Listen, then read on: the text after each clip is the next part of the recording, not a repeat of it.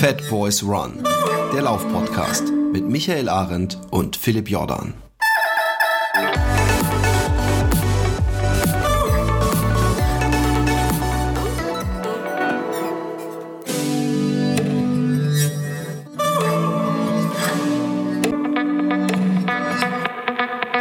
Hallo und herzlich willkommen bei Fat Boys Run. Ich bin nicht alleine da, aber ohne Philipp. Und zwar habe ich mal wieder einen Gast und zwar äh, ja jemand, der schon öfter dabei war, Gott sei Dank, ja und auch noch nicht, dem noch nicht zu langweilig geworden ist. Bei uns ist äh, wieder einmal Gott sei Dank die wunderbare Caroline Rauscher, ähm, ja die Ernährungsexpertin nicht nur von uns, aber auch von uns. Und äh, wir freuen uns, dass du dir die Zeit genommen hast, äh, besonders unsere Hörerfragen heute zum Thema Ernährung und Mineralstoffe wieder zu beantworten. Hallo Caroline, herzlich willkommen.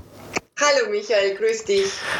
Conny, wir haben beim letzten Mal haben wir ultra lang gemacht. Äh, wir haben uns eigentlich nur über Natrium und über Eisen äh, unterhalten und ich habe die große Befürchtung, dass es heute wieder lang wird. Deswegen haben wir von vornherein gesagt, wir fassen das Thema sehr eng, gehen auf die Fragen ein bisschen ein und bleiben nochmal beim Thema Mineralstoffe. Und ich hoffe, wir bleiben so dann bei einem, äh, ja, sag ich mal, vertretbaren Umfang.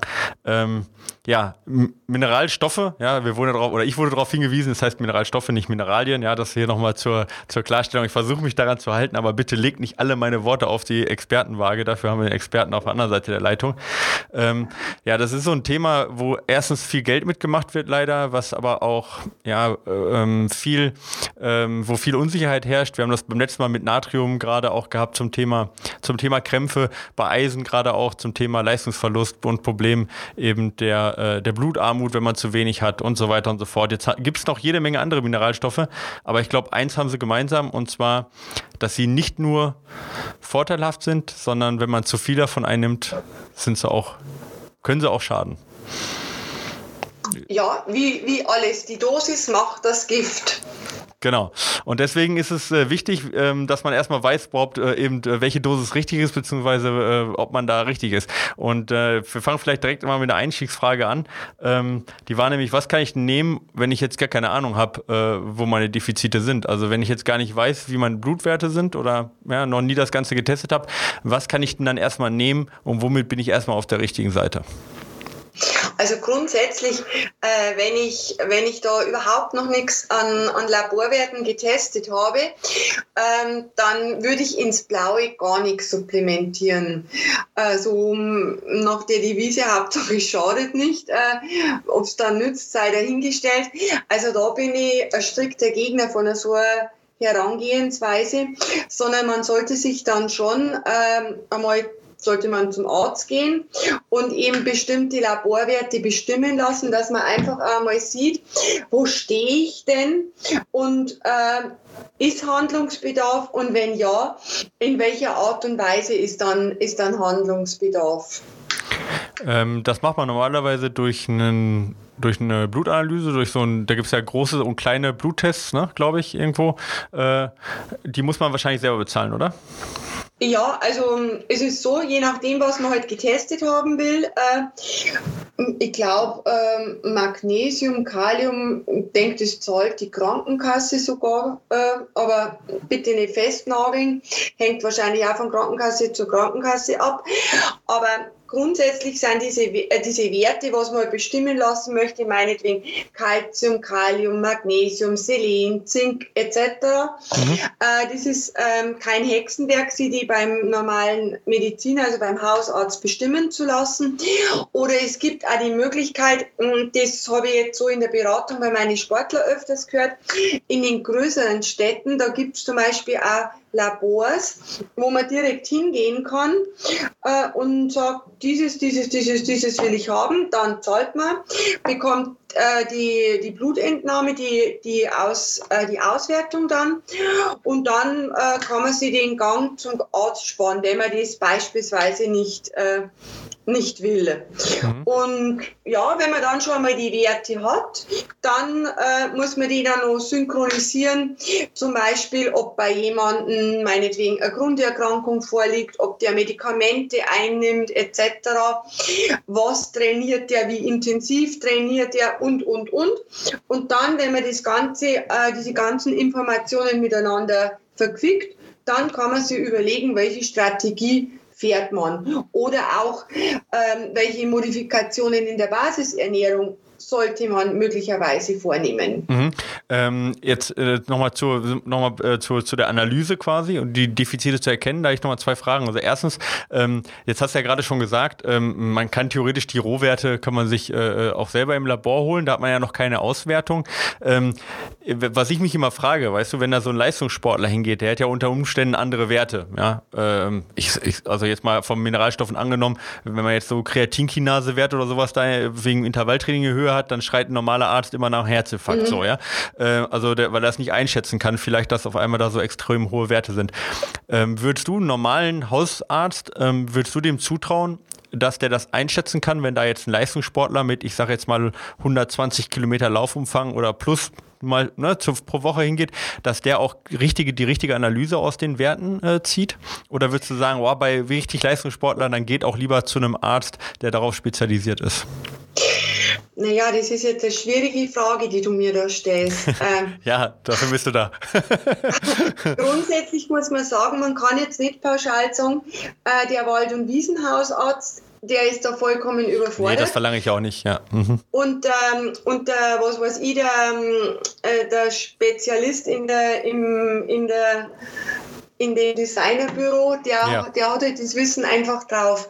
So ist es nicht. Äh, wichtig ist halt, äh, dass man sich mit der Thematik auseinandersetzt, mhm. also als, als Arzt. Mhm.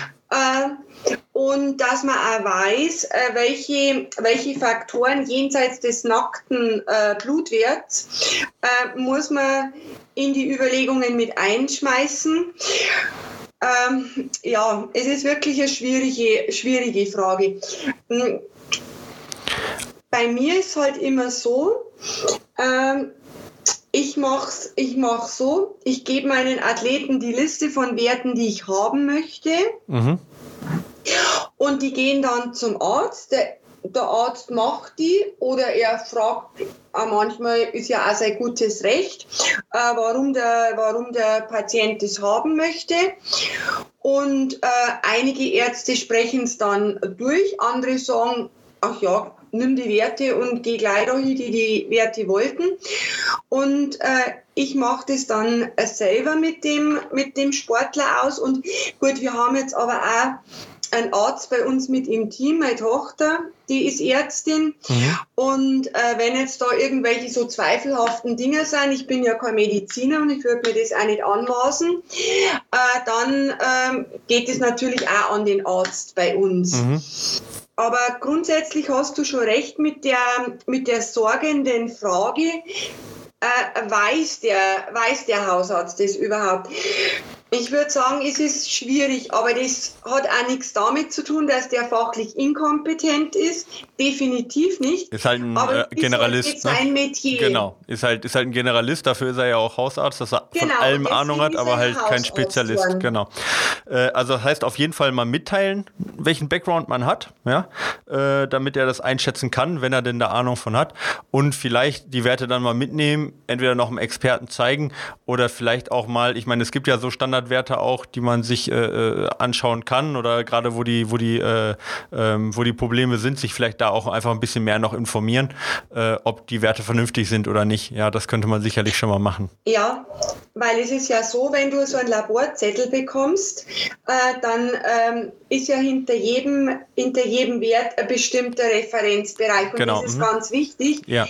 ähm, weil mit dem absoluten Wert an sich kann man relativ wenig anfangen, weil ja äh, verschiedene Labore äh, teilweise ganz verschiedene Referenzbereiche haben. Okay. Aber das ist also der Referenzbereich, der da hinten angegeben ist. Da geht es aber, was also rein aus medizinischer Sicht, halt darum, hat der Mensch einen Mangel oder hat der, hat der einen überhöhten Wert, der ja auch äh, aufgrund von bestimmten Grunderkrankungen zustande kommen kann, wenn man einen erhöhten Wert hat. Aber da geht es ähm, eigentlich darum, äh, festzustellen, ist ein Mangel da oder ist er über. Ding. Und wenn das irgendwo dazwischen ist, dann sagt man, ja, es passt ja alles.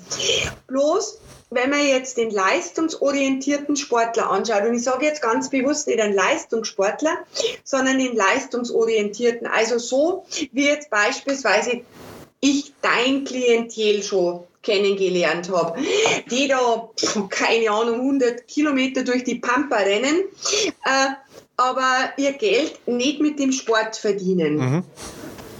Und für so jemanden gelten natürlich auch andere, andere Bereiche, weil da muss es dann plötzlich aus, dem, aus der Sichtweise der präventivmedizinischen äh, des präventivmedizinischen Status sehen. Mhm. Äh, weil man, der hat ja einen ganz anderen Umsatz, der hat einen ganz anderen Verbrauch.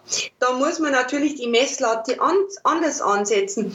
Genauso, wenn jetzt zum Beispiel zum Arzt jemand geht, äh, Krankheit etc. pp. Da schaut man auf die Werte, passt. Also das hat jetzt keinen Einfluss auf, die, auf das Krankheitsbild. Alles richtig, korrekt.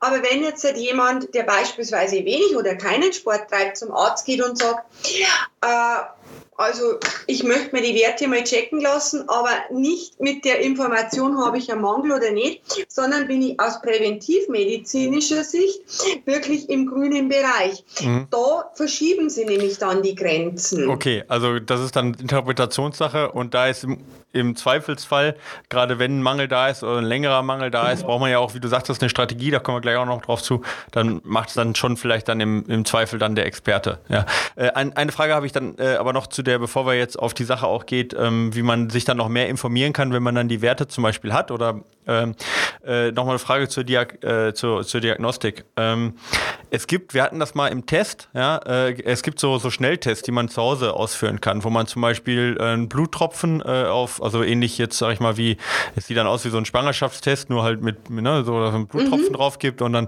äh, äh, gibt es die halt entweder farblich oder mit Strichen und so weiter, wie man das halt bei so Schnelltests kennt. Ähm, die gibt es ja zu, zum Beispiel für Vitamin D gibt es die, ne, und für Eisen gibt es dann so Schnelltests in der Apotheke, die sind nicht ganz günstig, aber Hast du, ähm, also ähm, wenn man jetzt sagt, okay, ich brauche jetzt nicht alle Blutwerte, ich habe eigentlich immer nur, ähm, also ich will eigentlich jetzt nur mal checken, habe ich Vitamin D-Mangel, habe ich einen Eisenmangel, hast du damit Erfahrung oder äh, würdest du sowas grundsätzlich ablehnen, sich da selber, selber zu testen? Na, das würde ich, das würde ich nicht grundsätzlich ablehnen. Das würde ich nicht grundsätzlich ablehnen. Gerade zum Beispiel äh, bei Vitamin D, äh, da kann man sich wirklich so einen, so einen Wert, also so also ein Testkit holen oder auch, wo man halt bestimmte Parameter auch testen kann. Ähm, und dann bekommt man den halt den Befund auch zugeschickt. Mhm. Aber was man bei diesen, äh, bei diesen ähm, Tests aufpassen muss, ist, äh, das entnimmt man ja das Blut aus der Fingerbeere. Mhm. Und ähm, ja, ist jetzt ganz unterschiedlich, äh, wie, wie da das Blut dann fließt. Mhm. Und wenn man jetzt da zum Beispiel den Fehler macht, das wird zwar beschrieben, aber man denkt immer nicht dran und drückt da dann wie blöd an dieser Fingerbeere rum, mhm. äh, dann verdünnt sie nämlich äh, das Blut, verdünnt sich das in Anführungsstrichen quasi und dann ähm, stimmen die Werte nicht mehr ganz. Deswegen okay. ist bei diesen äh, Tests, wenn man da wenn man da jetzt wirklich einen, einen, einen guten Hersteller nimmt, also zum Beispiel BioVis fällt mhm. mir jetzt gerade ein, äh, die haben da dieses Capi-Safe-System, äh, das sehr gut ist und auch sehr, sehr ausgeklügelt. Aber auch da muss man aufpassen, äh, dass man da das mit dem, mit dem Finger richtig macht, dass mhm. man da nicht zu stark, zu stark drückt. Und wenn man dann schon wirklich umfassendere Untersuchungen machen möchte, naja, dann muss man sie teilweise auch öfter stechen. Mhm. Bringt man das nicht alles so mit einem Ding aus. Aber der Vitamin D-Wert, äh, das, das finde ich, äh, das finde ich eine ganz, eine ganz gute Geschichte. Den habe ich zum Beispiel letzte Woche auch selber mal gemacht. Mhm. Ah, okay. Ja, ich, also ich meine, wenn man jetzt wirklich einen umfassenden Test machen möchte, ich meine, so, ich, ich war ja, habe das ja auch schon mal gemacht. Gehen. Es ist ja kein großer Aufwand. Man macht einen Termin, ja, man geht zum Arzt, es ist eine Sache von einer halben Stunde und dann ist man da wieder ja. raus und dann geht man noch mal eine halbe Stunde zur Nachbesprechung. Also im Vergleich zu jetzt äh, sich so ein Ding zuschicken zu lassen, ähm, das selber zu machen und dann zur Post wieder zu gehen, äh, das, ich meine, dann ist das, äh, ne, ist das jetzt auch nicht so ein viel, viel größerer Aufwand dafür für, für die Werte, die man bekommt. Vitamin und vor D. Allem, wenn man, ja? wenn man jetzt zum Beispiel, äh, ich weiß ja nicht, ob es das gibt, äh, so ein Schnelltest, wo man zum Beispiel den Eisenstoffwechsel mhm. machen kann, das weiß ich jetzt einfach nicht auswendig. Aber sollte es den geben und macht man dann bloß den Eisenstoffwechsel und macht aber dann nicht korrespondierend das kleine Blutbild dazu, dann, dann weiß man auch nicht, wie man es einordnen soll. Ja, genau. Also da, genau. Also es gibt auch äh, äh, ähm, es gibt auch so einen Eisenschnelltest. Da weiß ich aber jetzt alle, also wie gut die jetzt sind, kann ich jetzt alles nicht sagen. Ich habe es nur mal gegoogelt. Vitamin D habe ich auch schon selber gemacht und da gibt es sogar inzwischen auch Tests, die man mit dem Handy auswerten kann. Also wo der dann so einen Code anzeigt, so ein Farbcode und man kann den abscannen, den Farbcode und das Handy sagt dann, kriegt, gibt dann so eine erste Schnelldiagnose quasi und sagt, ja, ist im mhm. Rahmen oder nicht. Also da tut sich einiges, aber wie gesagt, ist nicht ganz günstig. Ne? Die kosten dann auch äh, fast ein so ein Test so viel wie ein Blutbild beim Arzt. Also das ist nicht ganz so ja, günstig. Ne? also günstig sind, sind die nicht. Ja, genau. Vitamin D habe ich gerade angesprochen. Jetzt wird es ja dunkel. Wir wohnen hier direkt am Hang. Ja, beziehungsweise wir wohnen nicht, wir arbeiten direkt am Hang. Das heißt also, hier kommt jetzt die Sonne sowieso in die Ecke nicht so wirklich viel rein. Ähm, das geht ja, sag ich mal, in Land der Mittelgebirge, ja, und du wohnst ja auch im Bayerischen Wald, da geht's ja nicht nur uns so. Das heißt also, ähm, ja, äh, viele haben ein Problem, dass sie nicht, äh, nicht oft genug in die Sonne kommen und da ist ja Vitamin D ein großes Problem, gerade im Winter. Äh, du hast gesagt, äh, ja, einfach blind supplementieren nicht. Jetzt sagt man, Vitamin D ist aber so die Volkskrankheit, dass da jeder so einen Mangel hat. Wäre das so eine Sache, die du auf jeden Fall im Griff, also im Blick haben würdest, im Winter jetzt speziell? Die würde ich auf jeden Fall im Blick haben, aber auch hier würde ich definitiv nicht blind supplementieren. Okay. Ähm, weil das mit dem Vitamin D, also du sagtest es, es ist wichtig, es ist extrem wichtig. Ähm, es hat da vor einiger, also ich glaube vor, vor ein paar Wochen ist die Studie, ist die Studie rausgegangen. Ich habe die Ergebnisse schon äh, zwei Monate früher gehabt vom Second Review. Und da wurde, äh, es war, wie war das genau? Also da wurde herausgefunden, dass ungefähr bei einem, bei einem Vitamin D-Spiegel von 55 Nanogramm pro Milliliter, also Pi mal Daumen, sagen wir mal Pi mal Daumen 60 mhm. Nanogramm pro Milliliter. Und zwar war das eine ganz eine weit angelegte Studie, dass unabhängig von der Hautfarbe, vom Geschlecht, von der ethnischen Zube äh, Zubereitung, von der ethnischen Zugehörigkeit, ähm, vom Breitengrad, wo die Menschen leben und auch unabhängig von der sozialen Schicht, weil das sind ja alles Einflussfaktoren, also mhm. nicht jetzt speziell für Vitamin D, aber grundsätzlich bei Untersuchungen.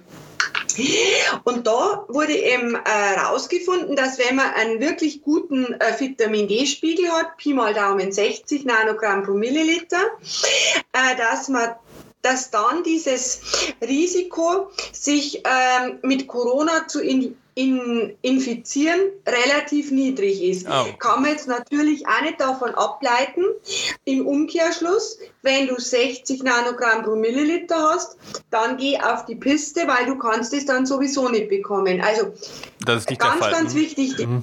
ganz die wichtige Botschaft. Also, okay. aber wenn der Wert so gut ist, ähm, dann ist man da schon gewappnet. Und wenn man dann vielleicht auch noch, äh, keine Ahnung, äh, Grippe geimpft ist, das schützt ja auch wieder in gewisser Weise. Und dann halt die ganzen Hygieneabstandsregeln einhält, dann ist man da schon relativ gut gewappnet. Und und was dann noch, das war eine zweite Studie, äh, da haben sie herausgefunden, dass diese ganzen schweren Verläufe von Covid-19, äh, die, da war auch Korrelation da zum Vitamin D-Spiegel. Mhm. Und diese ganz schweren Verläufe, die haben, äh, glaube ich, äh, Vitamin D-Spiegel unter 30 gehabt. Und wenn man ich bekomme ja sehr, sehr viele von den Blutuntersuchungen auf meinen Tisch immer. Und bei den meisten, die jetzt gar nichts machen mit Vitamin D, liegt der auch so zwischen 20 und 30. Also der ist jetzt nicht aberwitzig schlecht. Aber um zu deiner initialen Frage zurückzukommen, das ist ja quasi so eine, so eine Volksversorgung in Anführungsstrichen. Nein, man muss da schon ein paar, paar Dinge beachten. Auch. Weil äh, wenn jetzt beispielsweise jemand zu Nierensteinen neigt und da jetzt halt, äh, wie äh, ganz unbedarfter Vitamin D reinfuttert, äh, dann und es kann dann auch, es kann dann auch zum Anstieg vom Kalziumblutspiegel kommen. Dann begünstigt es das Entstehen von, ähm, von diesen Nierensteinen. Mhm. Und da gibt es ein paar so Beispiele. Also ich finde, das Vitamin D gehört unbedingt laborwertbasiert eingenommen. Okay, also die Wahrscheinlichkeit ist nicht gerade gering in unseren Breiten, dass man einen Mangel hat, aber deswegen nicht äh, blind einnehmen. Und was jetzt äh, Covid angeht oder Corona, äh, hilft ein gesunder Vitamin D-Wert oder ein ausreichend hoher Vitamin D-Wert äh, auch Infektionen zu schützen. Aber klar, ich meine, man kann jetzt nicht sagen, äh, dass das jetzt der, der, der Impfstoff wäre. Das ist nicht der Fall. Das hast du ja auch klar ja, gesagt. Genau, genau, das muss man vielleicht genau. hier nochmal äh, noch betonen, sondern einfach, es hilft halt dementsprechend einfach das Immunsystem einfach so stabil zu halten, dass man halt wahrscheinlich auch nicht nur gegen, gegen äh, Corona oder gegen den Coronavirus, sondern, gegen allgemeine. Genau. Ähm, okay, ja, aber das sind ja schon mal, das sind ja schon mal gute, gute Tipps. Also von dem her zum Arzt zu gehen, Vitamin D-Spiegel mitbestimmen lassen, was ja beim Blutbild dabei ist, äh, macht auch dahingehend auf jeden Fall Sinn, nicht nur sportlich.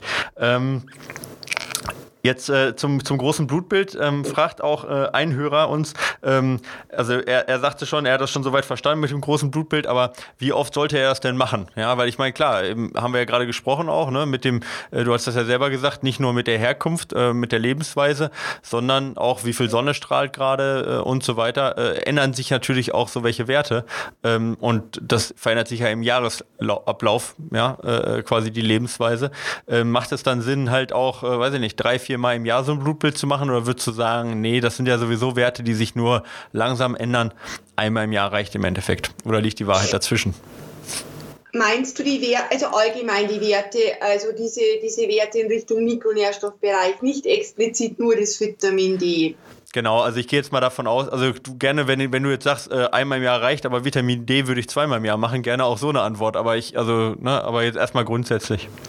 Also grundsätzlich, äh, wenn man jetzt mal mit, einem, mit einer so einer Laborliste meinetwegen startet, die, mhm. die sinnhaft ist, und dann schaut man sich die Laborliste an, dann schaut man, wann wurde die gemacht, also nach einem intensiven Trainingsblock auf Wolke 7 Regeneration und, und, und. Und wenn jetzt äh, die Werte so sind, dass man sagt, naja, da ist jetzt, äh, da ist jetzt kein augenscheinliches Defizit nach diesen äh, Bereichen, die eben auf dem Laborzettel abgedruckt sind, aber nichtsdestotrotz hat man auch im Hinblick auf den Sport oder an, im Hinblick darauf, was, was man selber da für, für Erwartungshaltung hat in Richtung Gesunderhaltung, Präventivmedizin, hat man Verbesserungspotenzial in Richtung erhöhen. Mhm. Dann, ähm, also so gehe halt ich vor. Und es ist kein Wert dabei, der irgendwie aus dem, total aus dem Raster fällt. Dann sagt man, mai machen wir die Werte ein, maximal zweimal im mhm. Jahr. Ähm, wenn jetzt was dabei ist an Werten, die entweder nach unten oder nach oben ausreißen. Mhm. Schon auf dem, auf dem Zettel vom, vom, vom Arzt. Dann hinterfragt man schon mal, wieso ist es denn so? Und dann kann man sich, je nachdem, welche Werte das heute halt sind, äh, diese Werte rauspicken mhm. beziehungsweise auch die Werte, die man noch zusätzlich braucht, um den dann wieder richtig interpretieren zu können und die dann meinetwegen noch zwei, drei Monate einzeln rausnimmt und nochmal macht. Okay, also so eine Nachuntersuchung quasi, eine Nachkontrolle. Genau, von, so eine Nachuntersuchung, mhm. dass man auch sieht, wie, wie schlägt denn auch, sagen wir mal, es ist eine Unterversorgung, wie schlägt die Supplementierung an und bei der Überversorgung was auch manchmal der Fall ist, wenn die, äh, wenn die Menschen wie blöd 10.000 verschiedene Nahrungsergänzungsmittel kunterbunt in sich schmeißen, äh, dann kommt es schon äh, bisweilen vor, dass welche, das Spiegel einfach erhöht sind, wo man sagt, also das sollte jetzt nicht sein, das wollen wir schon, dass das wieder, wieder runtergeht. Und dass man dann auch schaut, eben nach einem definierten Zeitraum, geht es zurück, passt es wieder alles?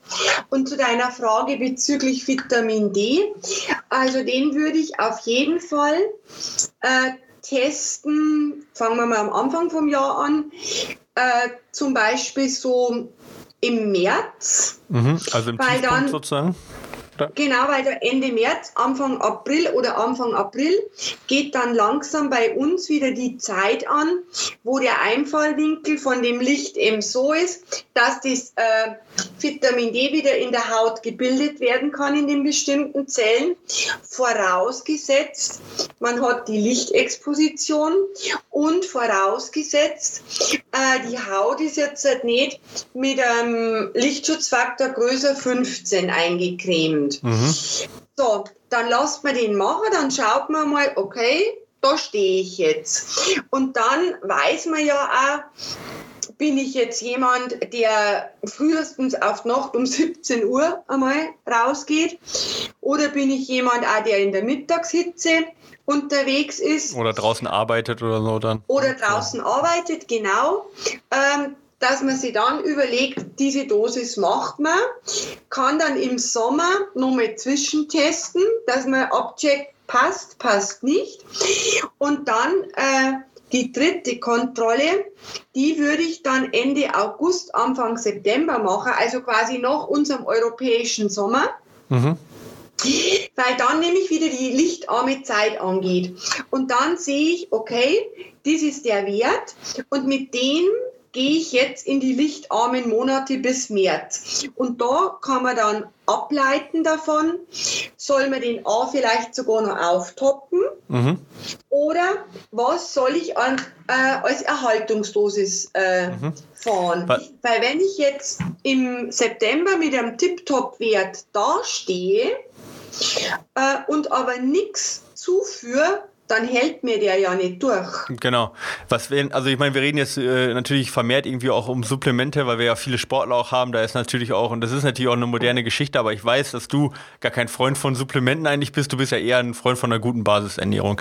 Und da kann man, mhm. damit kann man ja auch, auch wenn man jetzt kein großes, äh, keinen großen Bluttest macht, äh, essen muss man sowieso, ja. Und da kann man ja auch sowieso gesund essen. Erstmal, man muss ja nicht zwangsweise jetzt äh, sich, also man, äh, ich meine, das Essen richten ja wenige nach dem Bluttest erstmal. Und wenn jemand keinen Mangel hat, gesunde Ernährung schadet ja nicht. Aber was wäre denn im Winter so eine, so eine, äh, so ein paar Nahrungsmittel, auf die man vielleicht ein bisschen mehr jetzt achten sollte, damit man eben, sag ich mal, auch eine gute Vitamin D-Versorgung hat? Weil mit einer normalen Ernährung eine Überversorgung wird ja schwierig dann, ne?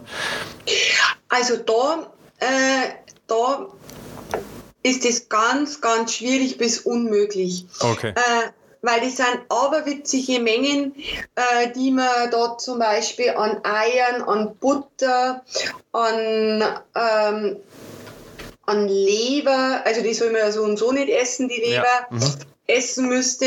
Am ehesten dann noch so Pilze, aber solche Mengen bringt man auch nicht her. Also Vitamin D, da hat man definitiv nicht die Möglichkeit, das über die Basisernährung zu handeln. Okay, weil das wollte ich jetzt, ich wollte fast darauf hinaus mal, ja, weil ja, ich, ich weiß, dass du ja, du stehst ja voll auf die, also du ist ja auch völlig richtig auf die Basisernährung, aber da ist tatsächlich ein Punkt, wo man vielleicht sogar auch supplementieren muss, wenn man eben genau, nicht jeden Tag Fisch isst Fall. und was weiß ich, ja, genau. Mhm. Genau, da muss man auf jeden Fall supplementieren.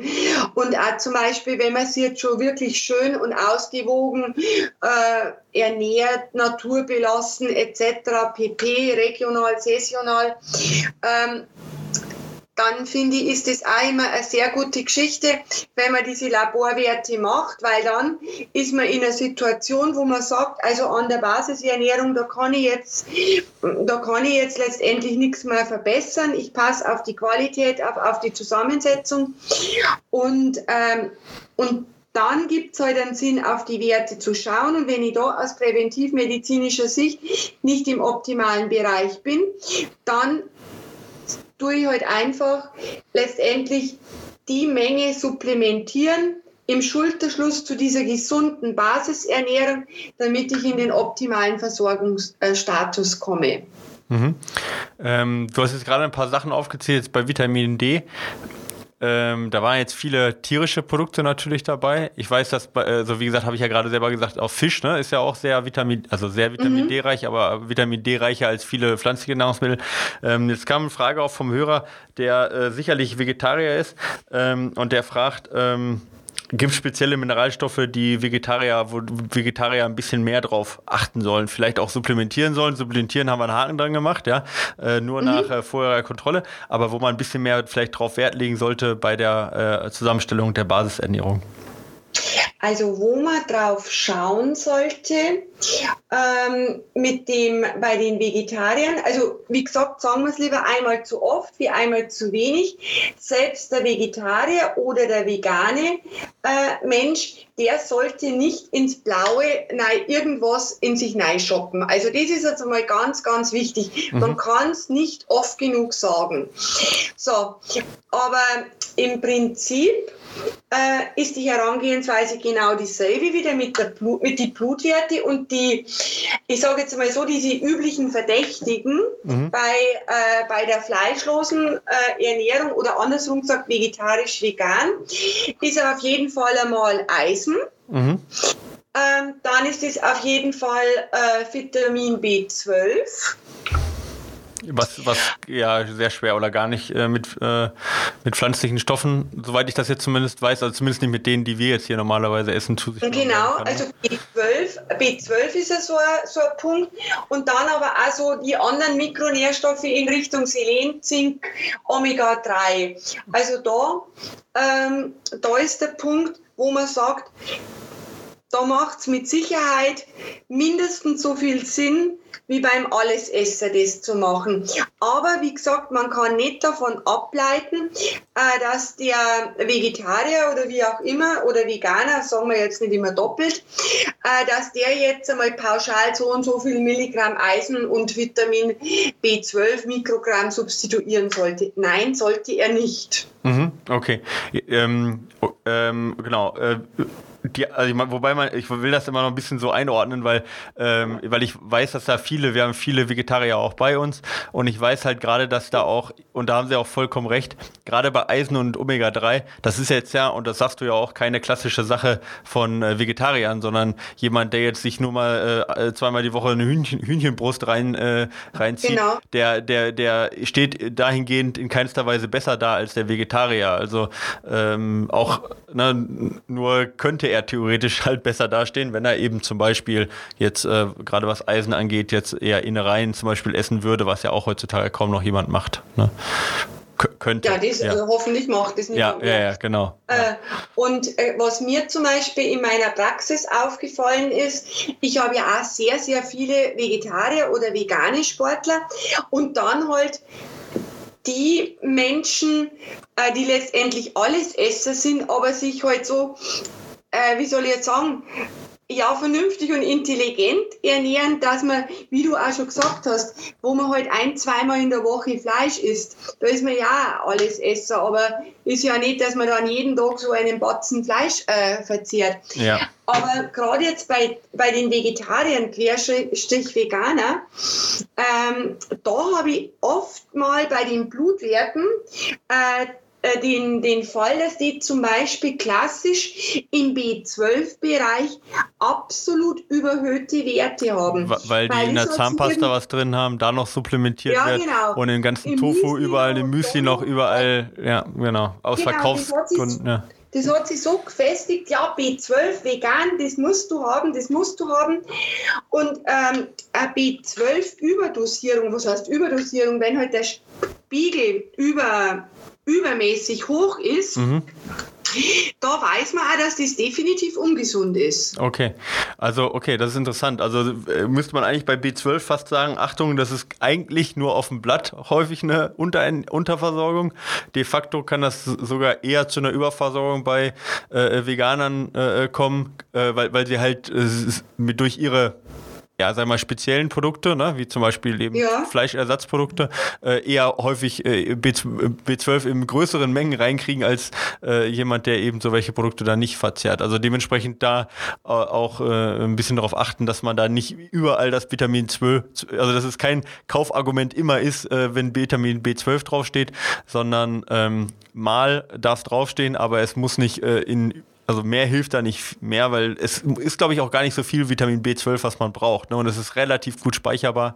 Also das ist lang speicherbar, ja, das ja. ist ganz lang speicherbar im Gegensatz zu den anderen B-Vitaminen. Mhm. Ähm, aber was ich da auch so mitbekommen habe, äh, tendieren dann schon äh, die Veganer dazu, auch teilweise so zum Beispiel B, B12-Supplemente einfach regelmäßig zu nehmen. Auch, also also in dem, in dem Denken, das kann mir ja definitiv nicht schaden. Mhm. Aber wie gesagt, ist, das kann wirklich schaden, wenn der, wenn der Wert zu hoch ist und das Ganze dann in der Regel ja auch nicht bloß kurz temporär, sondern über Jahre. Also wie gesagt, vegan, alles Esser, vegetarisch, wie auch immer. Ich bin ein ungeschenkter Befürworter von diesen Tests. Okay, also von dem her, Individualität geht über, äh, sag ich mal, äh, Schubladendenken da. Ja. Und Unterernährung oder Überernährung kann es in, in allen Ernährungsformen geben. Ja, äh, eine gesunde Ernährung ist wichtig. Das können wir erstmal soweit feststellen bis zu dem Punkt und sonst gucken, wo sind die Mängel, wo, sind, wo ist die Überversorgung und dann ähm, zielgerichtet die Ernährung anpassen. Da sind wir nämlich beim nächsten Schritt, nämlich jetzt haben wir die, den Diagnoseschritt hinter uns, bevor wir dann auf die einzelnen Sachen angehen. Ähm, äh, jetzt habe ich festgestellt, ich habe irgendwo einen Mangel. Ähm, wie würdest du da äh, dann vorgehen? Also ich nehme jetzt mal als Beispiel einfach, weil äh, wir hatten jetzt letztes Mal äh, ja schon Eisen und Natrium so ein bisschen. Jetzt gehen wir doch mal einfach auf äh, Zink von mir aus oder ja, nehmen wir mal Zink einfach mal als Beispiel, nur damit wir irgendwas nennen. Ähm, und ich stelle fest, da habe ich jetzt einen starken Mangel. Du sagst mir, ob das realistisch ist oder nicht. Aber ähm, jetzt will ich, will ich mich da ein bisschen drauf konzentrieren. Wäre das Richtige, ähm, einfach äh, mal äh, ähm, bei, bei Dr. Google einzugeben, äh, zinkhaltige Ernährung, schauen, oh, das sind Mandeln, die da drin sind und dann äh, äh, schaue ich, dass ich das mehr in meine Basisernährung reinbringe? Oder würdest du sagen, so einfach ist es nicht, lieber zum Experten, man muss schauen, welche Wechselbeziehungen gibt es da, was ist zu viel und so weiter und so fort? Also grundsätzlich, äh, wenn wir jetzt bei deinem Beispiel bleiben mit dem Zink, äh, würde ich jetzt schon einmal den Dr. Google konsultieren im Hinblick auf die Basisernährung mit den Lebensmitteln. Mhm. Äh, dass ich da mal abchecke und sage, ah ja, bin ich da in dieser Lebensmittelgruppe überhaupt drin oder, oder esse ich sowas überhaupt nicht? Äh, dann kann ich da zum Beispiel schon einmal ein bisschen eine Modifikation vornehmen. Dass ich sage, ja, jetzt ist ich vielleicht vermehrt einmal dieses Lebensmittel oder ich baue es halt vermehrt ein.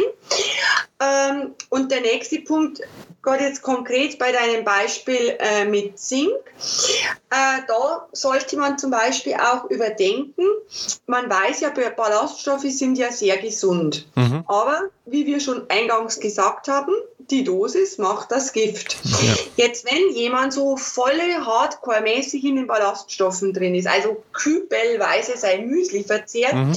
und das Müsli dann auch noch mit Weizenglei aufpeppt und äh, also wirklich Ballaststoffe, das von die Ohren rauskommt, äh, dann weiß man auch, dass diese Ballaststoffe, die enthalten Phytine und diese Substanzen binden dann unter anderem Zink, wenn es aus der Nahrung eben von anderen Lebensmitteln zugeführt wird. Okay. Also so, so eine extrem ballaststoffreiche äh, Ernährung interagiert auch mit der Aufnahme von Mineralstoffen. Also das ist jetzt einmal der Punkt, wo wir wieder sagen, schau dir die, ba die Basisernährung an oder lass dir helfen dabei. Mhm.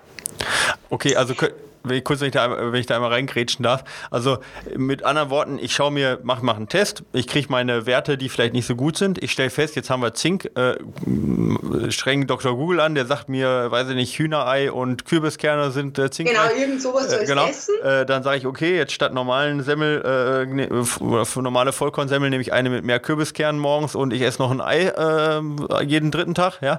Und mhm. ähm, äh, kommen damit vielleicht besser klar. So, und dann äh, gucke ich mal nach, ne, haben wir gesagt, machen wir so eine Nachkontrolle, gucken wir mal nach einem Vierteljahr, wie hat sich das Ganze gebessert. Hat sich das Ganze gebessert, ist alles gut.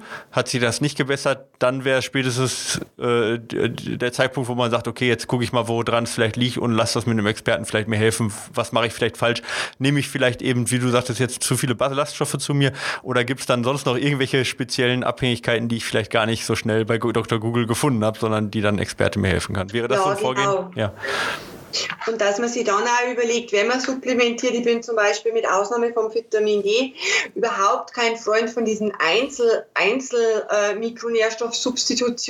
mhm. weil die letztendlich im Körper alle in, in sogenannten biochemischen Abhängigkeiten zueinander stehen. Wenn man jetzt bei dem Beispiel äh, von dem Zink wieder bleiben. Mhm. Also du hast jetzt deine Ernährung umgestellt und dann äh, denkst dann um, ja jetzt äh, kaufe ich noch äh, äh, mir ein Zinkpräparat XYZ und äh, von der Dosierung her hast du jetzt keine Ahnung, du findest ja von bis solche, ähm, solche äh, Bereiche, wo empfohlen wird und auch Präparate, die von bis gehen. Mhm. Und dann denkst du, naja gut, der soll jetzt schon was vorangehen, also nimm ich schon das Höhere, gibt es mehr fürs Geld etwas auch. Höhere, dass sie da was tut. Ja. Äh, dann ist es so, wenn man zu viel Zink nimmt. Und dieses zu viel ist auch individuell bei jedem Menschen halt anders. Mhm. Wenn man jetzt zu viel nimmt, dann hat das einen negativen Einfluss auf die Kupferresorption, also auf die okay. Aufnahme von Kupfer im ja. Darm. Mhm. Und Kupfer brauche ich aber im, im Gegenzug unter anderem wieder für die Eisenaufnahme. So, jetzt wenn ich beispielsweise, jetzt sagen wir es einmal so ganz überspitzt, ähm, du futterst jetzt wie blöd Zink mhm. oder du hast eh schon zwei 20 verschiedene Nahrungsergänzungsmittel, wo überall ein bisschen was an Zink drin ist, das ist nämlich auch sehr häufig, dann hast du halt zu viel äh, Zink, hast aber das Kupfer ganz außen vor lassen und kannst dir dann quasi über ein Übermaß an Zink einseitiger Gabe ein Defizit an Eisen anfuttern.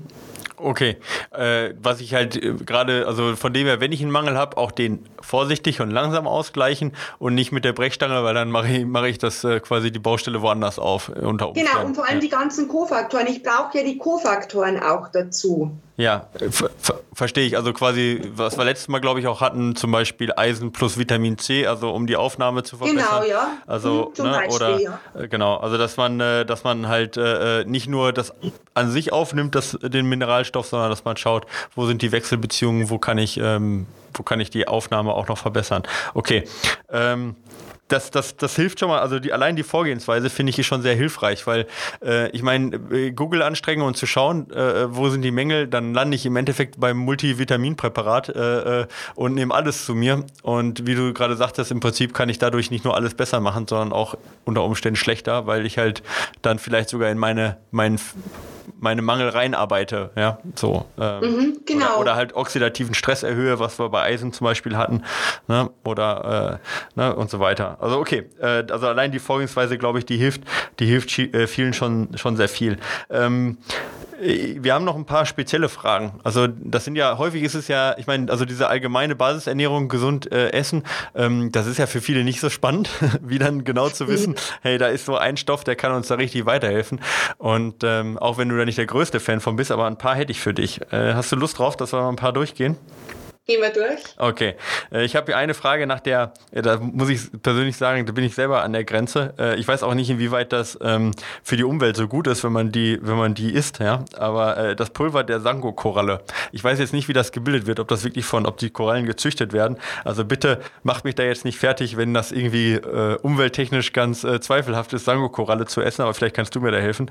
Aber als allgemeine Mineralstofffälle. Kennst du das, Sango-Koralle? Sagt dir das was? Also ich arbeite selber definitiv nicht damit. Ich habe es schon gelesen. Mhm. Ähm, ich glaube auch genau wie du, dass das umwelttechnisch äh, nicht so der nicht so der, der Weisheit letzter Schluss ist. Äh, weiß es aber jetzt ehrlich gesagt auch nicht, aber rein vom Gefühl her hätte ich jetzt gesagt, nein, das braucht der Mensch jetzt nicht in der Form. Aber es geht unterm Strich letztendlich darum, ähm, so viel ich weiß, dass diese Koralle den Körper mit mit äh, Mineralstoffen versorgen soll. Okay. Und da ist ja dann auch das ganze gesamte Portfolio wieder drin. Und dann sind wir letztendlich wieder genau so, wo wir am Anfang waren. Das, das ist jetzt zwar natürlich, aber es ist Gießkannenpro. Äh, okay. Prinzip. Es, es, okay, es klingt halt natürlich und es klingt halt toll. Es klingt natürlich. Äh, man sagt, ja. oh, eine Koralle, was kann daran schon? Das ist ja bestimmt was Hochwertiges und Tolles, gibt es nicht so häufig. Aber. Äh, ist wahrscheinlich auch. Bestimmt, und, ja, ja, genau, okay. Also von dem her äh, ist ein Gießkannenprodukt, auch wenn es natürlich ist, aber äh, sehr zielungerichtet und äh, vielleicht da auch nochmal, ob es jetzt ursprünglich in der Koralle war und klein gemahlen wurde oder nicht in der Koralle war, interessiert dem Körper nach der Aufnahme wahrscheinlich relativ wenig. Also es gibt natürlich, äh, ähm, also in der Nahrung auch mehr als jetzt die reinen Mineralstoffe, das ist schon klar. Aber jetzt äh, für die, ich sage jetzt mal, für die ähm, Kalziumaufnahme, da ist es dem Körper egal, ob es jetzt eine Kralle war oder nicht wahrscheinlich. Ja. Denke jetzt, es kommt auf die Kalziumverbindung einfach an. Mhm. Okay. Ich habe noch ein paar andere äh, spannende Sachen, die mich auch selber sehr interessieren. Ähm, äh, ich brauche keinen brauch keinen Produktnamen zu nennen, aber ich glaube, die meisten äh, wissen Bescheid, ähm, ähm, wenn, ich, wenn ich das Thema Acker-Schachtelheim äh, auf, den, äh, ähm, ja, auf, auf den Tisch bringe, äh, um, um welche Firma es da geht, weil das ist jetzt so eine Sache, die wurde ja in den letzten Jahren immer, also ich sag mal, das war so, Acker-Schachtelheim war so eine Sache ne, für, bei, Mus bei, bei Sehnenverletzungen, die man immer wieder gehört hat, die, ähm, die man dann so, so zu sich nehmen sollte, dieses bittere Zeug. Ähm, also du hörst, wenn ich sage, das ist bitter, dass ich selber probiert habe. äh, sonst, sonst, wüsste ich das nicht. Ja. Ähm, was hältst du davon? Macht das Sinn, Ackerschachtelheim? Ist da irgendwas Besonderes drin oder ist da eine besondere Idee dahinter, ähm, warum gerade Ackerschachtelheim so gesund sein soll für die Sehnen? Also ich halte gar nichts davon. Okay. Was, was ist eine Idee dahinter? Weißt, kann man die vielleicht ähm, ich denke, diese Silikate äh, sind die Idee dahinter, dass das die Sehnenbänder stärken soll. Ähm, keine Ahnung, aber das ist so in einem, in einem Bereich, ähm, wo es definitiv nichts Evidenzbasiertes gibt. Also es gibt mit Sicherheit genügend äh, Arbeiten, die sich mit dem Thema befassen, aber evidenzbasiert und ähm, auf einem Niveau, dass das zum Beispiel in sogenannten AAA äh, Magazinen publiziert wird, also in hoch ähm, hochkarätigen wissenschaftlichen Magazinen. Also da bin ich die letzten 15 Jahre definitiv nicht über den Ackerschachtelhalm gestoßen.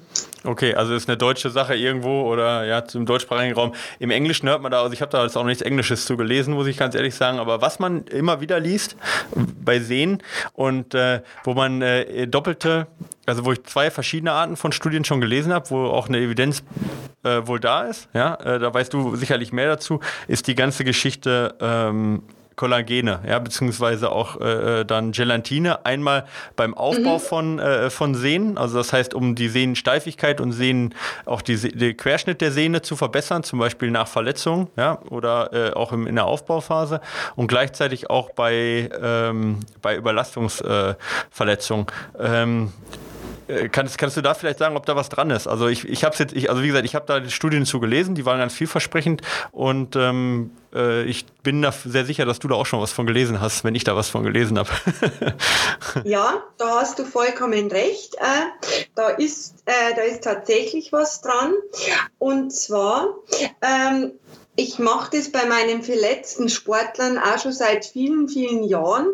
Das ist jetzt auch kein neues Phänomen mit dem, mit dem Kollagen oder Kollagenhydrolysat oder sagen wir es einmal, was sich nicht so spektakulär anhört, einfach mit der Gelatine, weil es ist ja immer, wir immer vom Gleichen dann. Und äh, da ist der Grundgedanke einfach der, äh, Gelatine oder Kollagenhydrolysat ist jetzt egal, wie wir das Kind nennen, ist auf jeden Fall ein minderwertiges Protein. Und, Was heißt das ähm, minderwertig jetzt in dem Fall?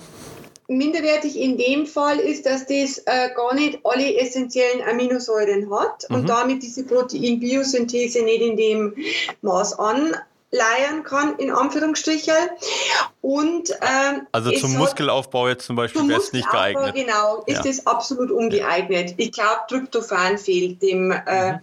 fehlt dem, äh, dem Gelatine, äh, dem Hydro äh. Äh, Protein. Also von daher ist es minderwertig. Es wird ja auch aus, naja, unter anderem Schlachtabfällen hergestellt. Mhm. Und ähm, was in dem Kontext aber die Gelatine so wertvoll macht, ist die Tatsache, dass dieses Protein sehr reich ist an den an drei Aminosäuren, Hydroxyprolin, was ein Marker für minderwertiges Protein ist, mhm. wenn man sich da auskennt, dann Prolin und die Aminosäure Glycin. Und die drei Aminosäuren, die sind ganz wichtig in dem Kontext von Erhalt und Aufbau und Rekonstruktion von Kollagenstrukturen, also Bänder, Sehnen, Knochen etc. pp. Und wenn man das Ganze dann mit Vitamin C kombiniert, Vitamin C, also Ascorbinsäure, braucht man eben für den Aufbau von diesen Kollagenstrukturen im Körper, dann ist das ähm, wirklich ein, ein evidenzbasierter Ansatz.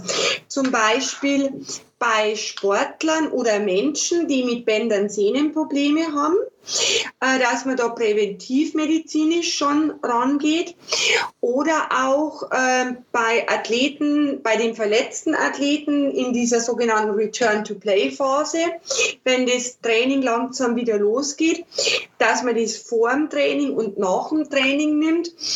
Also ich glaube auf jeden Fall, dass das eine sinnvolle, eine sinnvolle Herangehensweise ist und vor allem ganz simpel stylmäßig umzusetzen über die Gelatine vom äh, Supermarkt mhm. mit mit der Ascorbinsäure, mit dem Ascorbinsäuredöschen aus der Apotheke oder wie auch immer, das Ganze im Saft anmischt und dann zu sich nimmt.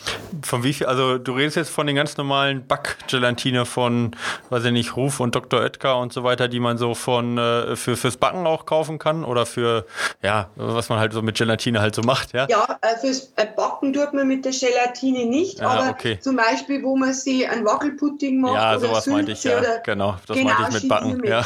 Genau, sowas ja. ganz, ganz stink, äh, stinktriviales. Okay. Äh, wie viel Gramm, äh, von wie viel Gramm reden wir da? Also äh, wie viel, wie viel wäre dann, du hast gesagt, äh, vorm, vorm äh, Sport, das macht für mich Sinn, weil äh, durch Bewegung wird ja, werden ja die, die Knochen, aber auch die Sehnen ja versorgt. Ja? Ähm, wie viel würdest du dann raten vorm, vorm Sport und wie viel dann nach dem Sport zu sich zu nehmen? Wie viel, wie viel? So 20 Gramm. Okay. Und Genau, so Pi mal Daumen, also 20, wenn einem das dann okay. zu dick oder zu, zu viel ist, weil dann nimmt man halt weniger und nimmt dann nachher mehr, aber so, so Pi mal Daumen in der Menge würde ich es okay. nehmen. Also schon 40 Gramm am Tag kann man schon zu sich nehmen? Ja. Ist, okay, und da kann man auch nichts wenig Nebenwirkungen, sage ich jetzt mal, oder fast, oder wenn man in dem in dem Menge nicht. Ich wüsste, ja. jetzt, wüsste jetzt gar nicht, äh, was da an, an Nebenwirkungen möglich wäre. Mhm. Jetzt hast du gerade gesagt, äh, das wird natürlich aus Schlachtabfällen äh, haupt, ist natürlich das günstigste auch äh, hergestellt. Ähm, klingt natürlich ekelhaft, äh, ein bisschen, klar. Ähm, aber ähm, ja gut, ich meine, wer Wackelpudding isst, der, der, nimmt das Gleiche zu sich. Äh, jetzt gibt es aber welche, anderes, genau, jetzt gibt es natürlich aber auch welche, die sagen, nee, ähm, ich bin Vegetarier, ich esse keine Gummibärchen, ich werde jetzt auch erst recht nicht anfangen, äh, mir Gelatine äh, pur reinzuziehen. Ähm, Gibt es da Möglichkeiten, äh, diese drei, ähm, sag ich mal, Kernproteine auch ähm, ähm, aus, aus der Nahrung rauszuziehen, also für, für Vegetarier oder Veganer, also aus nicht tierischen Produkten? Weißt also grundsätzlich, ich weiß, was du meinst, ja. Grundsätzlich ist es für mich vollkommen nachvollziehen, äh, dass jetzt äh, Vegetarier oder Veganer sagt, na, also das ist ein absolutes No-Go in meinem Leben. Äh, keine Frage, äh, verstehe ich, verstehe ich wirklich. Ähm, aber diese, gerade zum Beispiel dieses Hydroxyprolin ist ja, der, ist ja ein Marker, ist ja Marker-Aminosäure aus diesem tierischen Bereich. Und meines Wissens, na, das ist im veganen Bereich, findest du kein Hydroxyprolin drin. Mhm. Und wenn man wenn man jetzt sagt, okay, gut, dann schaue ich irgendwie, dass ich mir das isoliert kaufe, dann gehe ich einmal, ich weiß es jetzt nicht, aber ich gehe einmal ganz fest davon aus, dass es letztendlich auch aus auch dem irgendwann, ja, okay. Ähm, oder gut, vielleicht kann man es auch synthetisch herstellen. Ich glaube aber nicht, dass das ähm, synthetisch hergestellt wird, äh, weil es einfach aus so billigem Ausgangsmaterial genau. Äh, halt gewonnen halt die, werden Ja, es ist halt Angebot und Nachfrage, ne? Also wenn, ganz genau, ja. ganz genau. Gut, das weiß ich jetzt aber auch nicht. Hm. Aber ich glaube, dass da der Veganer, der Vegetarier wenig Alternativen bis keine Alternativen hat.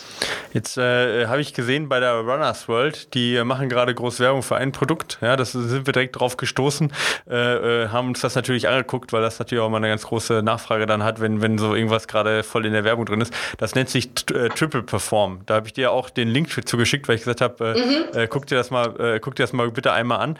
Ähm, das im Endeffekt ist das auch genau das, was du gerade gesagt hast, nur in zusammengemischter Form schon. Ne? Da ist auch ähm, das auch Gelatine im Endeffekt oder genau diese ähm, diese diese ja, ich glaube, da ist sogar Gelatine wirklich drin. Ne? Und, und mhm, halt, was also du gesagt hast. Kollagenpeptide, ja, tierischen Ursprungs. Mhm. Ja, genau. Also klingt natürlich schöner als Schlachtabfälle und, äh, und dann ist da auch Vitamin C drin und ich glaube, Magnesium ist drin, ne? Zink ist drin, Magnesium ist, ist, drin äh, und Vitamin C ist drin, mhm. ja. Ähm, wenn jetzt jemand sagt, ich möchte das äh, komplett äh, so schon fertig zusammengemixt haben, würdest du sagen, ja, da macht man nichts falsch mit, ist wahrscheinlich deutlich teurer, als wenn man es einzeln irgendwo im Supermarkt kauft.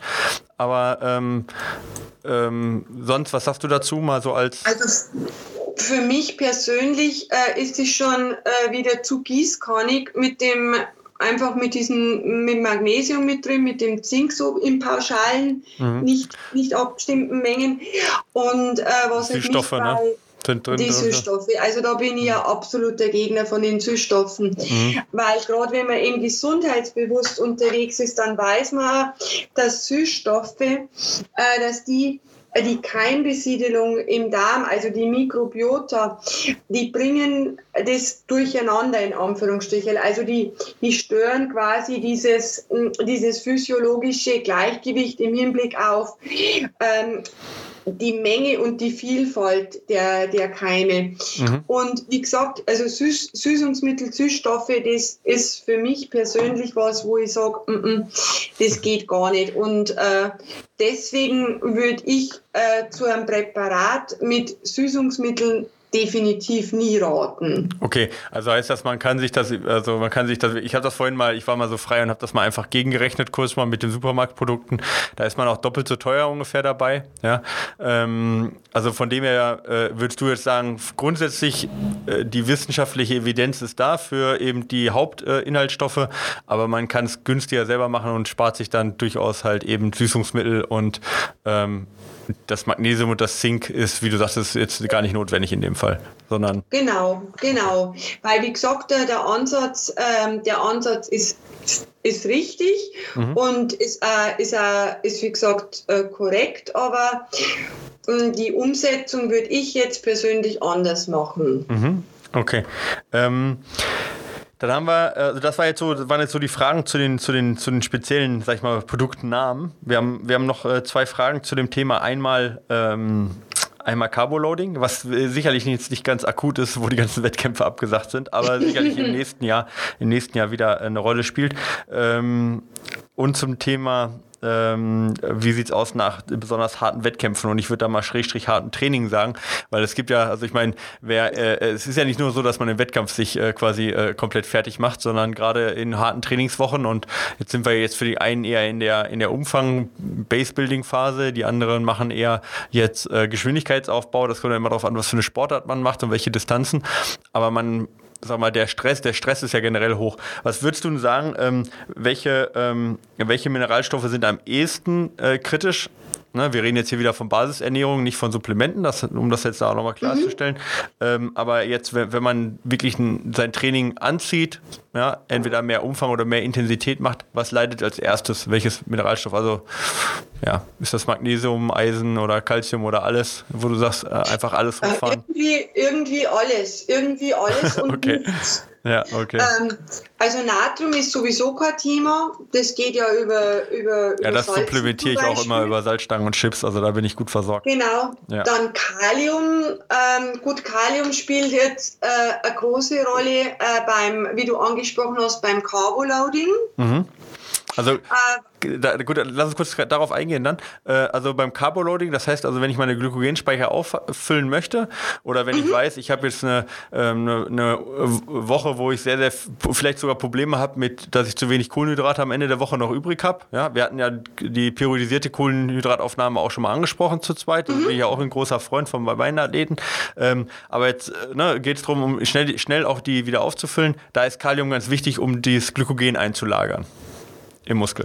Genau, das ist, äh, das ist ganz, ganz wichtig. Und wenn man so es sich vor Augen hält, ein, ein Teilchen äh, Glykogen, also quasi ein Gramm Glykogen, das enthält dann ungefähr 19 Milligramm Kalium, Pi mal Daumen, und drei äh, Gramm Wasser. Also das ist so ein, so ein Glykogen-Teilchen. und deswegen ist wichtig in der regenerativen Phase, also nach der Belastung, wenn man eben diesen, zum Beispiel diesen Kickstart wieder setzen möchte für die Glykogen-Neubeladung oder für die Super, äh, ja, muss, muss gar nicht unbedingt eine Superkompensation sein.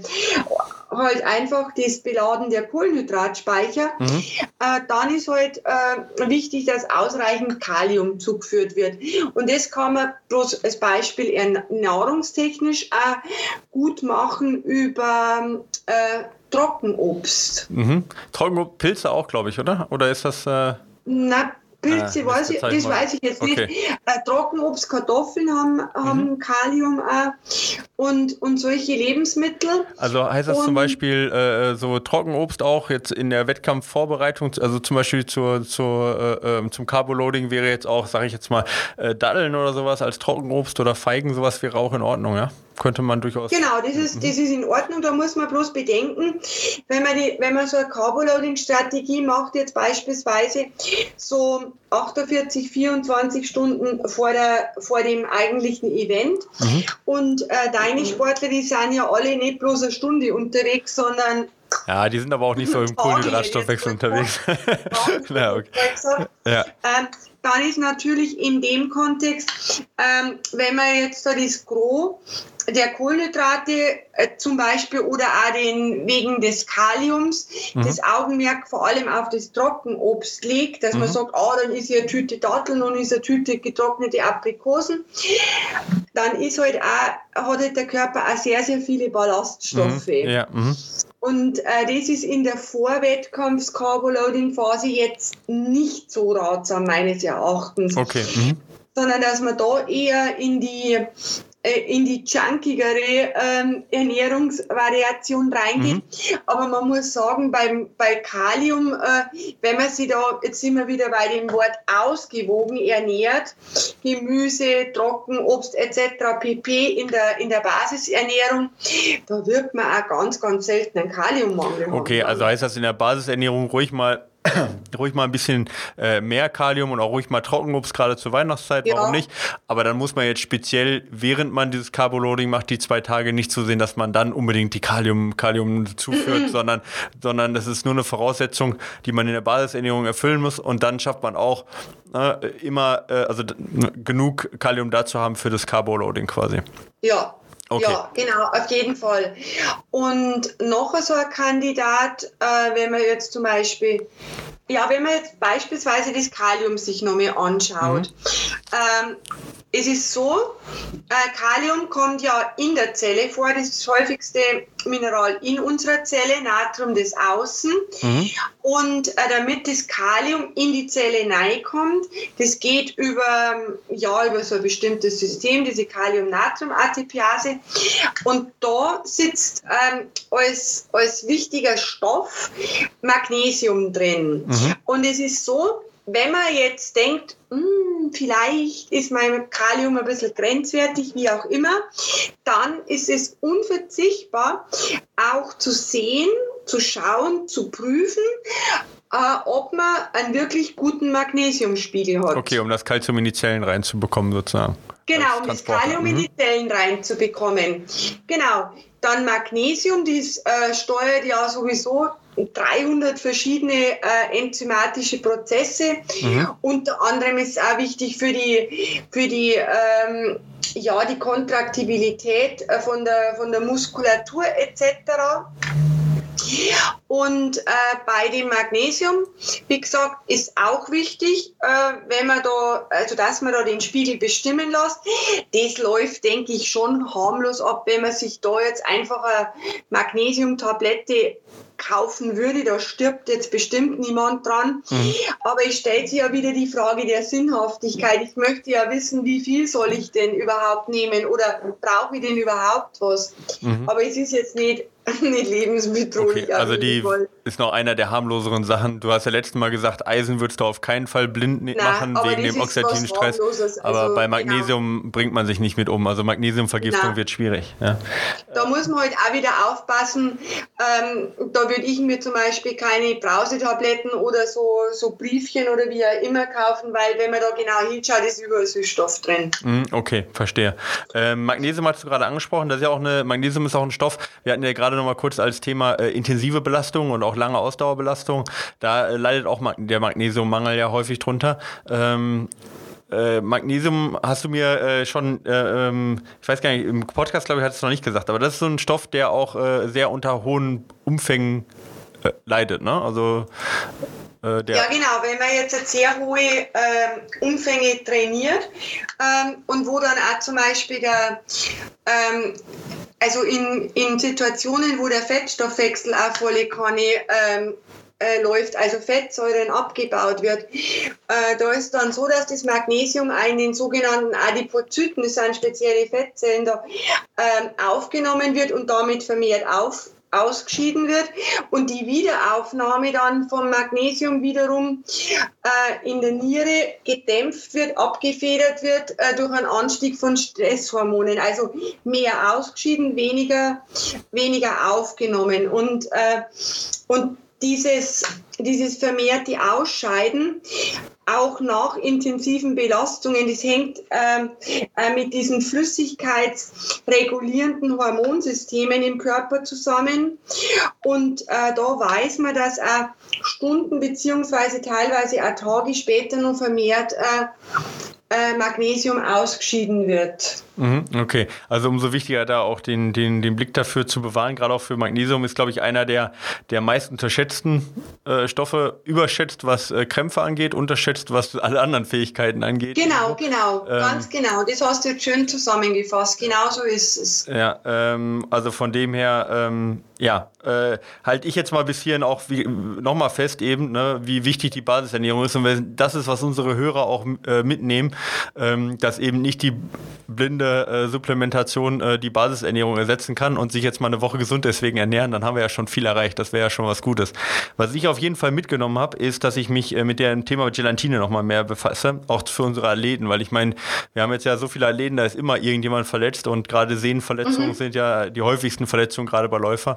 Also sei es jetzt äh, Achillessehne oder, oder Plantarsehne oder auch äh, Patellasehne sind ja so, ne, ähm, oder auch die Bänder, Iliotibialband und so weiter. Da sind ja schon ein äh, paar, äh, paar Sehnenverletzungen immer dabei und ähm, Gelatine in der Heilungsphase ist sicherlich äh, eine Sache, die man, die man dann auch schon empfehlen kann. Finde ich sehr interessant, äh, den, also da zumindest mal ähm, äh, das im Hinterkopf weiter zu haben.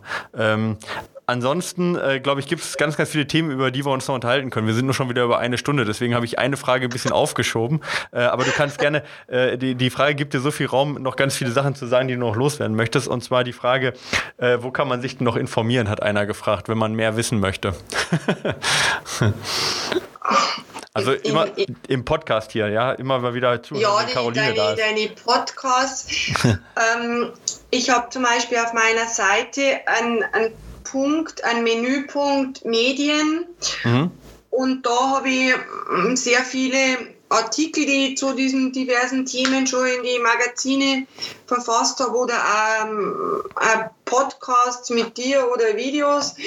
Da kann man mal reinklicken. Vielleicht sagst du einmal deine Website. Ich verlinke die zwar auch, aber für diejenigen, die jetzt nicht äh, im, gerade eben im, Web, im Web unterwegs sind. Ja. Die Website ist äh, NFT, also Nordpol Friedrich Theodor, sport.com. Mhm.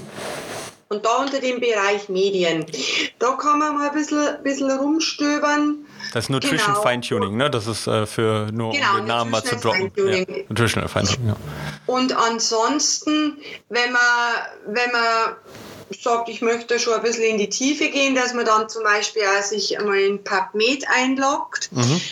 ähm, und da so mit, mit Schlüsselwörtern nach bestimmten Studien sucht. Also das ist Wobei, quasi ein Portal, ich übersetze das immer ein bisschen, das ist ein Portal für, äh, für Studien im Prinzip oder für äh, Veröffentlichungen, für wissenschaftliche Veröffentlichungen. Ne? Genau, wobei man da natürlich auch schon einen gewissen Überblick braucht, äh, um auch zu sehen, ähm, wie, wie ist die Qualität von der Studie, wer hat veröffentlicht.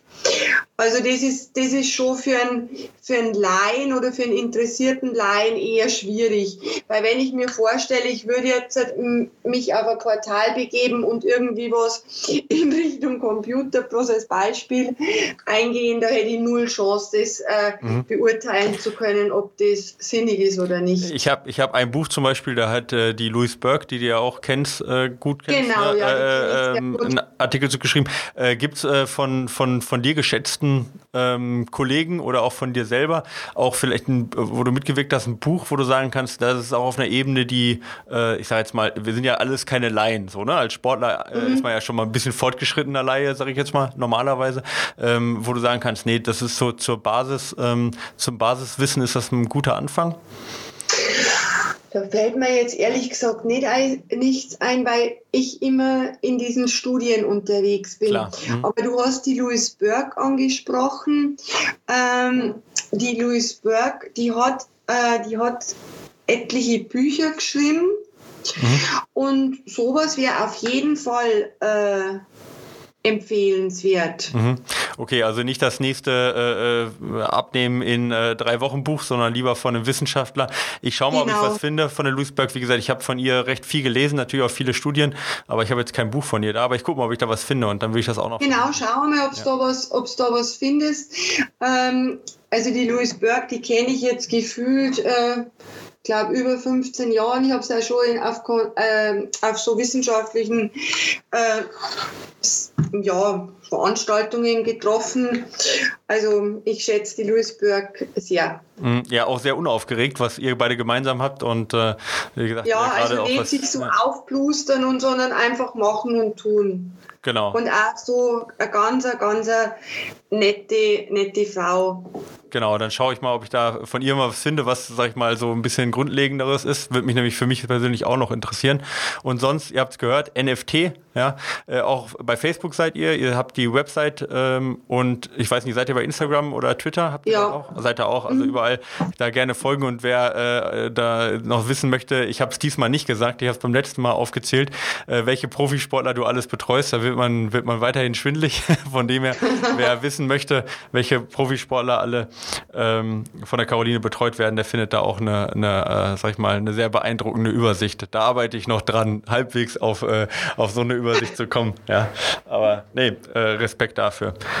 Caroline, möchtest du noch irgendwas loswerden zu dem Thema Mineralstoffe, was wir jetzt, ich meine, wir haben ganz viele nicht besprochen, das ist mir schon klar, ähm, aber was ich vielleicht, äh, was dir unter die Nägel brennt, wo du sagst, oh, das muss ich unbedingt jetzt noch an der Stelle sagen, bevor was falsch verstanden wird oder bevor äh, irgendwas ähm, ja, nicht komplett ist von dem, was du gesagt hattest? Nein, ich glaube, wir haben es wir haben's, äh, recht gut abgehandelt, wir beide. Und äh, ich glaube, dass sehr gut rausgekommen ist, äh, dass es sinnig ist, auf der, auf der Basis von Blutwerten und anderen Anamnesedaten äh, zu arbeiten. Also mir fällt jetzt im Moment auch nichts mehr ein, wo man sagt, ja, das brennt mir jetzt komplett hinter den, hinter den Nägeln. Okay. Dir auch nicht mehr, oder? Ich habe ich hab immer Fragen, aber ich äh, denke auch, wir machen an der Stelle, wir machen an der Stelle mal einen logischen, logischen Schluss und äh, laden dann die Hörer noch dazu ein, wenn jetzt nach unserem äh, Gespräch noch äh, Fragen offen sind, dass sie einfach äh, runterkommentieren und ich leite das dann an dich weiter und wenn du die Zeit findest, kannst du ja vielleicht dazu dann auch noch mal was schreiben, dann, weil ich weiß, wenn man hört, dann hat man vielleicht noch mal die eine oder andere Frage und ich weiß, dass du sowas eigentlich immer ganz gern kurz beantwortest. Ähm, ja, genau, das schauen wir. Genau. Also von dem her gerne und ich weiß, dass deine Folgen eigentlich die mit die meist kommentiertesten sind. Von dem her weiß ich, dass da sowieso wieder was kommt äh, und auch die meist gehörten. Also von dem her ähm, sind wir froh, dass wir dich wieder dabei hatten. Ich bin mir sicher, es war nicht die letzte Folge. Es kommt garantiert auch nochmal wieder eine andere Spezialfolge, ähm, wo wir deine Expertise ja gerne äh, hören. Ich wünsche dir ja, frohe Vorweihnachtszeit. Hoffe, dass äh, deine Athleten und auch du sich demnächst wieder mehr auf die Wettkämpfe konzentrieren können, weil das ist ja doch dann Salz irgendwo in der Suppe von uns, oder? Und ähm, ja, wünsche dir alles Gute. ja, prima. Mir hat es auch sehr viel Spaß gemacht und ich wünsche dir und deinen Hörern auch, ja, das Wichtigste ist einfach gesund bleiben. Einfach gesund bleiben. Genau. Also, macht's gut. Ciao. Also dann, Servus Micha.